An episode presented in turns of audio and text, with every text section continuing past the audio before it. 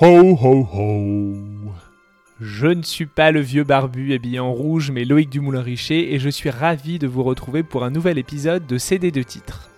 À l'occasion de Noël et pour vous remercier de votre fidélité depuis le lancement du podcast, j'avais envie de vous faire un petit épisode composé de ce qui est devenu un incontournable de toute pop star qui se respecte. Des chansons de Noël, bien sûr. Pour choisir parmi les milliers qui existent, j'ai décidé de me concentrer sur les artistes dont j'ai parlé dans CD de titres cette année, et en toute fin d'épisode, je vous proposerai un petit bonus déterré de ma collection personnelle. Toutes mes excuses par avance. Allez, j'appuie sur play, et bon courage. Je vais mettre des extraits assez courts dans l'épisode pour ne pas trop le rallonger, mais vous pouvez entendre les chansons en entier dans la playlist que je vous ai préparée. Vous la trouverez en tapant CD2 titres Christmas dans votre plateforme de streaming préférée et sur la page de l'épisode sur cd2titres.com. Bon, pour commencer, faisons un petit point sur les bases. Les chansons de Noël se divisent en deux catégories. D'abord les classiques du répertoire religieux ou profane, comme Silent Night, Douce Nuit en français, Let It Snow ou White Christmas. Ensuite, les originales, écrites par des artistes contemporains en s'inspirant du chant lexical de Noël, Snow, Holidays, Christmas, Santa, etc. Par exemple, l'inévitable All I Want for Christmas Is You de Maria Carey, Snowman de Sia ou One More Sleep de Leona Lewis, pour citer des réussites du genre. Ah oui, il y a aussi les reprises d'original, comme quand un artiste s'attaque à Last Christmas de Wham, comme on le verra plus tard. Le truc pratique, c'est qu'il y a, on va dire, une vingtaine de standards absolus qu'on retrouve sur à peu près tous les albums de reprise. Imaginons que vous soyez très fan d'un titre en particulier, eh bien il est probable que vous puissiez en profiter dans de multiples versions et par un large panel d'artistes. Sortir son album ou au minimum sa chanson de Noël quand on est un ou une artiste installé est devenu quasi obligatoire et surtout ça peut être très lucratif. C'est le projet idéal dans une carrière entre deux albums, ça permet d'occuper le terrain et de se faire une belle place au pied du sapin. Dans la culture anglo-saxonne où l'on prend Noël très au sérieux, le CD a longtemps été le cadeau idéal à glisser dans les stockings, ces grandes chaussettes en laine traditionnellement accrochées à la cheminée et remplies de babioles. Pas étonnant alors que les projets noéliques se soient multipliés. Et à l'ère du streaming et des playlists, c'est un excellent moyen de s'offrir un tube à peu de frais, parfois même de capitaliser tous les ans avec la même chanson ou le même album. Si vous jetez un œil aux charts américains en cette fin d'année, vous verrez que 11 des titres classés dans le top 20 sont des chansons de Noël, celle de la queen officielle de Christmas Maria Carey, solidement vissée à la première place. Idem en Angleterre où All I Want for Christmas Is You a atteint la première place du classement pour la première fois cette année, alors qu'elle est sortie il y a 26 ans. Les Anglais font mieux, avec 12 chansons dans le top 20 en cette avant-dernière semaine de l'année. La plupart est interprétée par des artistes installés qui ont eu le temps de se faire une place dans les oreilles et surtout les playlists des auditeurs. Elton John, Michael Bublé ou Wham. Mais les jeunes artistes ne sont pas en reste avec de belles percées de Jess Glynne, Ariana Grande ou Justin Bieber. Pour les labels, c'est donc devenu un passage obligé et la quasi-certitude d'un joli bonus financier pour booster l'année. Les artistes dont je vous ai parlé ces derniers mois ne déçoivent pas et voici ma petite sélection rien que pour vous. On commence par les Space Girls qui, rappelez-vous, étaient au cœur de l'épisode 2. Fin 98, elles sortent leur single Goodbye, leur premier sans Jerry Halliwell qui a quitté le groupe en mai de la même année. Cette balade va devenir leur troisième numéro 1 de Noël consécutif après To Become One et Too Much, un symbole extrêmement convoité chaque année au UK. En phase B du single, elles reprennent Christmas Rapping, un classique du groupe des 80s The Waitresses. Les paroles sont adaptées pour correspondre aux Spice Girls. La chanson est vraiment amusante, c'est un up-tempo très second degré qui raconte l'histoire d'une femme au bout du roule qui décide de fêter Noël seule, mais qui se rend donc compte qu'elle a oublié les cranberries pour aller avec la plus petite dinde du monde qu'elle est en train de se préparer, retourne au supermarché et tombe sur un homme qu'elle avait rencontré quelques temps auparavant sans qu'il ne réussisse à conclure. Il est seul lui aussi, et ils finissent par passer la sainte nuit ensemble. Think I'll miss this one this year. Merry Christmas, Merry Christmas, but I think I'll miss this one this year. Petit clin d'œil, la chaîne de magasins américaine citée dans la version originale de la chanson est remplacée par Tesco dans la version des Spice Girls, célèbre enseigne britannique qui embauchera le Girls Band en 2007 pour sa campagne publicitaire de Noël. J'adore ce titre, il est joyeux, prend les classiques du genre à contre-pied et sied parfaitement au côté effronté du groupe. Il a été repris de nombreuses fois, notamment par le girl band The Saturdays ou même Kylie Minogue en duo avec Iggy Pop pour son album Kylie Christmas en 2015. La blonde australienne, justement, qui était à l'honneur de l'épisode 10, nous a gâtés avec son album festif. Elle y reprend des classiques comme Santa Baby, I Wish It Could Be Christmas Every Day Winter Wonderland, mais surtout nous offre des pépites spécialement écrites pour l'occasion. La meilleure d'entre elles est le disco kitschissime 100 Degrees en duo avec sa sœur Dani. Le titre fait référence aux températures élevées qu'il fait en décembre dans l'hémisphère sud, et effectivement, c'est chaud. Après une intro au piano, Kylie sort la grosse artillerie, cordes, chœurs et refrains irrésistibles à la Donna Summer grâce à ses fidèles collaborateurs Beef Stannard et Steve Anderson.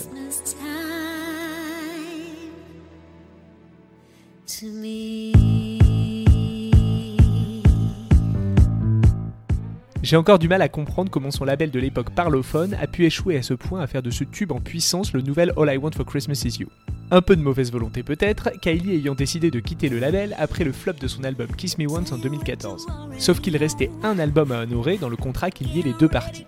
Kylie Christmas est donc le fruit de cette séparation. Il n'y a pas eu de véritable effort pour le promouvoir, si ce n'est quelques prestations à la télé et les formidables concerts donnés au Royal Albert Hall à Londres en décembre 2015. J'ai eu la chance d'assister au premier et l'arrivée surprise de Danny sur scène pour interpréter le duo reste l'une des réactions les plus incroyables et chaleureuses que j'ai pu voir de la part d'un public en concert. Une version dénoëlisée de la chanson est sortie quelques mois plus tard, c'est 100 Degrees Still Disco to Me, sans l'intro et en mode full disco et c'est encore meilleur. C'est mon petit tube à moi.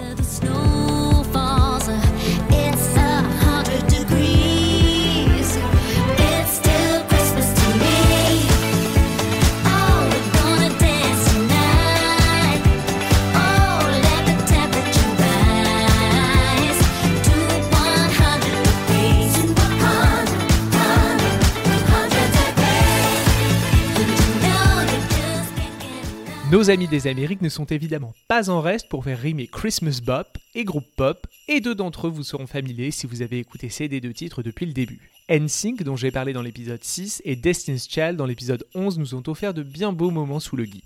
NSYNC d'abord. Pour capitaliser sur le succès de leur premier album, ils sortent fin 98 un disque pour les fêtes composé de reprises et de titres originaux. Rien de bien génial à noter, c'est dans l'ensemble très cheesy comme le premier album du groupe. On signalera quand même la présence de Gary Coleman, connu pour son rôle dans la série Arnold et Willy dans le clip du single Merry Christmas, Happy Holidays. Il y tient le rôle d'un lutin du Père Noël, pourquoi pas? Aucun titre n'est devenu un classique moderne, mais l'album s'est tout de même vendu à 4 millions d'exemplaires. Ils auraient donc eu tort de s'en priver.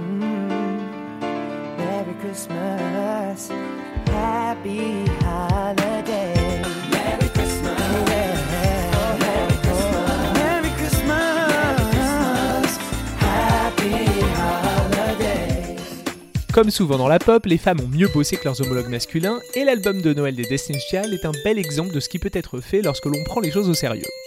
Le trio sort l'album 8 Days of Christmas le 30 octobre 2001. Le single éponyme est basé sur le chant traditionnel The 12 Days of Christmas avec des paroles alternatives écrites par Beyoncé et intègre un sample de Jingle Bells, Vive le vent en français. Le tout dans le style RB habituel du groupe. Ça fait beaucoup certes, mais ça fonctionne et ça a le mérite de changer un peu des niaiseries de boys band. Mais rassurez-vous, les Jesus Lovers que sont Beyoncé, Michelle et Kelly ne manquent pas de célébrer la naissance du divin enfant entre deux prods qui auraient pu se retrouver à la fin de l'album Survivor.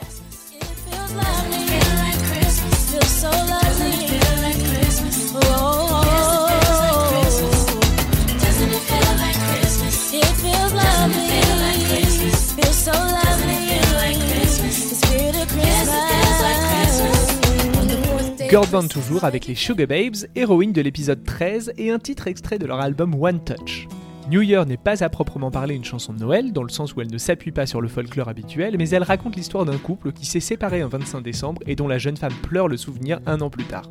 C'est surtout l'occasion de réentendre les voix divines de Mutia Kesha Shivone sur cette super balade qui change un peu des clochettes et autres artefacts de la musique de Noël.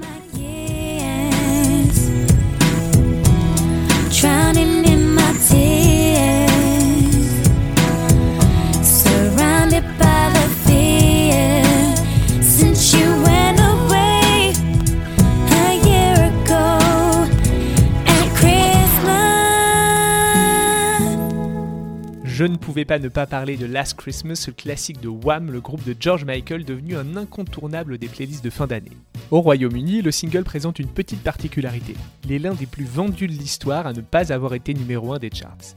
Il s'est toujours arrêté à la deuxième place à sa sortie en décembre 84, comme récemment en 2017 et 2020. Comme toute chanson solidement ancrée dans la pop culture, elle a subi son lot d'outrages et d'hommages à des degrés divers de violence. Deux des artistes dont j'ai parlé cette année s'y sont cependant essayés avec brio en adaptant la chanson à leurs univers respectifs.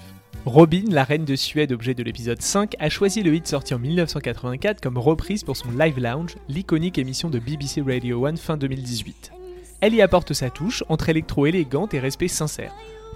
Je vous mettrai la vidéo en description de cet épisode pour que vous aussi puissiez profiter du visage habité de Robin qui semble presque visité par l'âme du roi George.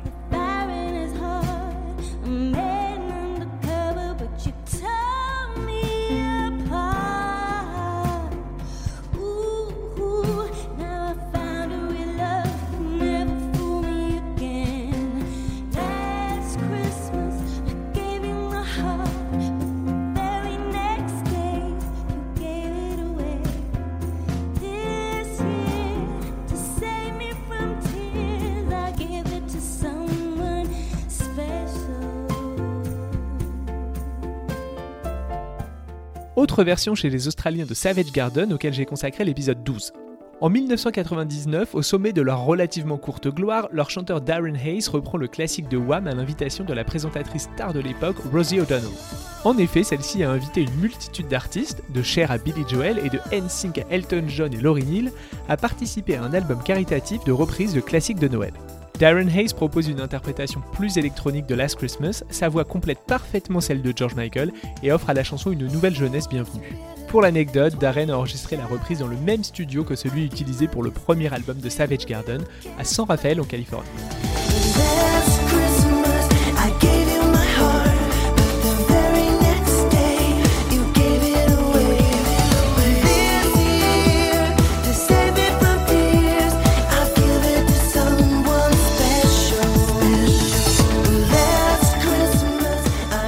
Alors maintenant, et je vous laisserai avec ça, une reprise un peu plus compliquée.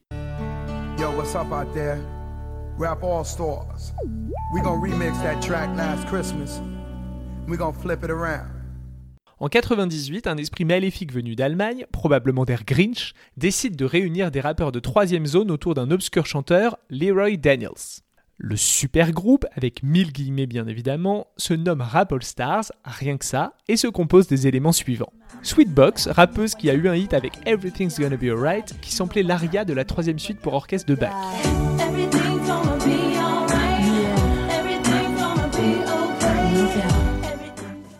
Ensuite Down Low, un duo qui a eu un petit tube chez nous en 96 avec Vision of Life.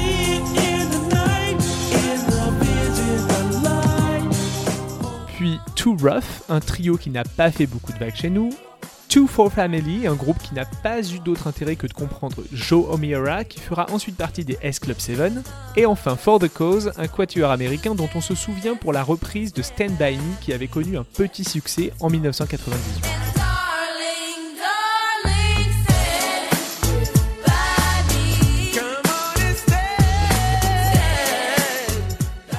Ce petit monde a l'air très concerné, mais chez nous, le titre sera un flop s'arrêtant à la 61e place des ventes.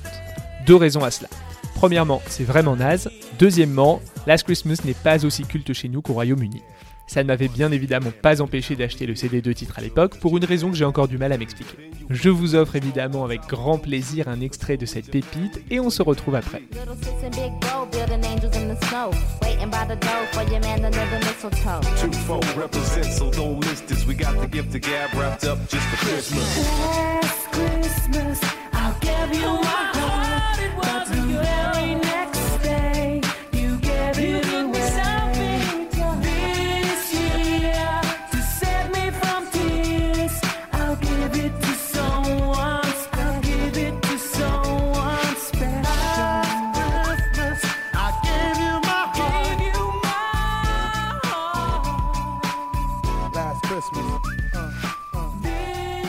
Merci d'avoir écouté cet épisode de CD de titres.